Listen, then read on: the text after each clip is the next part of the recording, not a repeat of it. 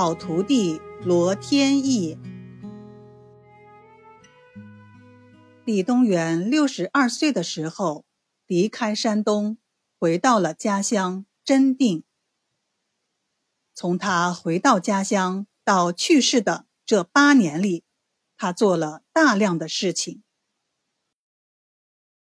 首先，他治疗了大量的患者。《东园市校方》一书里，几乎全部的医案都出自这个时期。其次，他整理了自己的理论和经验，将已经写过的内外伤辩惑论重新进行了整理。其他的，比如脾胃论、兰氏秘藏、活法机要、医学发明等等。大部分的内容也都整理了出来。第三就是传授学问，他开始物色自己的传人，要将学问传下去。传授学问是一个最难以完成的工作，因为好的徒弟是可遇而不可求的，真是缘分啊！经友人的推荐，罗天意有幸成为李东垣的徒弟。罗天意出身于贫苦人家，他性情敦厚，为人简朴，人品非常好，而且有志于学习。为了见面，他写了一封信，信里表达了对李东垣的敬仰和想拜师的心情。见面时，李东垣看了信，也没有说什么，只是问了罗天意一个问题：“你学医是为了挣钱呢，还是为了传播医道？”罗天意虽然憨厚，但脑子还是蛮快的，立刻回答：“意传道耳。”当时罗天意已经成家了。如果说不赚钱仅仅是为了传道，没有人相信。所以说了个“义传道”，说明养家糊口还是要的，但对学问的传播也少不了。李东垣听了很是满意，当即决定收下这个徒弟。入学的条件还是很优惠的，食宿全部由李东垣负责。因为李东垣看中了罗天意的人品，知道他家里贫穷，为了让他能够放心的学习，就提供了助学金。不但有助学金，还有奖学金。在罗天意跟随李东垣学习三年的时候，为了鼓励罗天意能够坚持学习，李东垣拿出了白金二十两，对罗天意说：“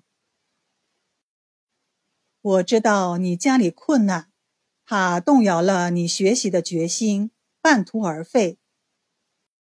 这些钱给你，拿回去养家吧。”罗天意吓了一跳，自己不交学费也就罢了，还白吃白住，然后还要给钱，于是连忙极力推辞。李东垣坚定地说：“吾大者不惜，何令乎细？汝勿复辞。”意思是。比钱更贵重的学问我都给你了，还在乎这点小钱吗？你就不要推辞了。在李东垣的帮助下，罗天意认真刻苦地跟随老师学了八年，直到李东垣去世，尽得其传。八年的时间很快就要过去了，这时候的李东垣。已经是一个老者了，常年的奔波、饥饿与劳累，过早的消耗了他的体力。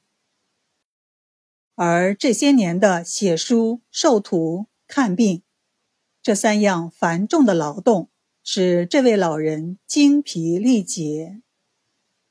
但是范尊师的叮嘱一直在耳边回响。他知道留给自己的时间不多了，他必须加快进度。在这八年里，他把自己的理论体系进行了梳理，然后全部写成了资料。有的是他亲自写成了书，比如。内外伤辩惑论、脾胃论、伤寒会要，其中仅伤寒会要就有三十万字。三十万字，大家可以想象一下，那是用毛笔一笔一笔写的呀。有一天，李东垣把罗天意叫到房间来，罗天意进来后吓了一跳。只见案几上摆满了书稿。虚弱的李东垣望着罗天意，吃力地说：“天意，我的时日不多了。这一些是我平时所整理的资料，全部是我的理论和经验的总结。现在我把它们分了类，全部交给你。”罗天一听了，泪水喷涌而出，跪在地上，望着老师，说不出话来。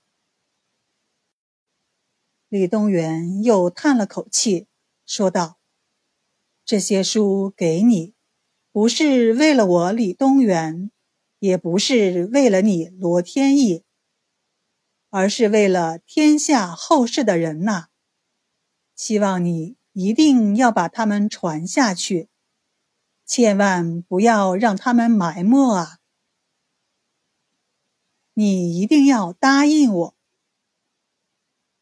罗天意边哭边磕头：“老师，我答应您。”李东垣松了一口气，慢慢的闭上了眼睛。这时是公元一二五一年二月二十五日。李东垣去世后，罗天意用行动履行了自己的诺言。他侍奉李东垣的夫人，如同自己的母亲，一直到老人家八十岁去世。罗天益也成了中医名家。在元代太医院任太医，他把李东垣留下的书稿一本一本的整理，然后拿出去刊行，并最终流传了下来。他在每一本书里都写得清清楚楚，这是我的老师李东垣写的，我只是在做整理工作。在将老师的书稿全部整理完成后，他才写了自己的书《卫生保健》。在刊行《卫生保健》的时候，他把当年到老师家拜师时，自己写给老师的那封信放在了目录的前面。他是用这种方式来怀念他的老师李东垣。李东垣虽然出身富裕，但他一生的绝大部分时间，都生活在瘟疫、灾荒、战乱、饥饿、居无定所的环境里。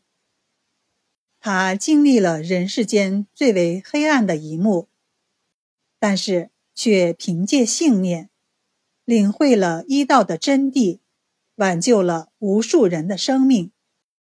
又为我们奉献了璀璨的中医财富。他是一位值得我们永远尊敬的医者。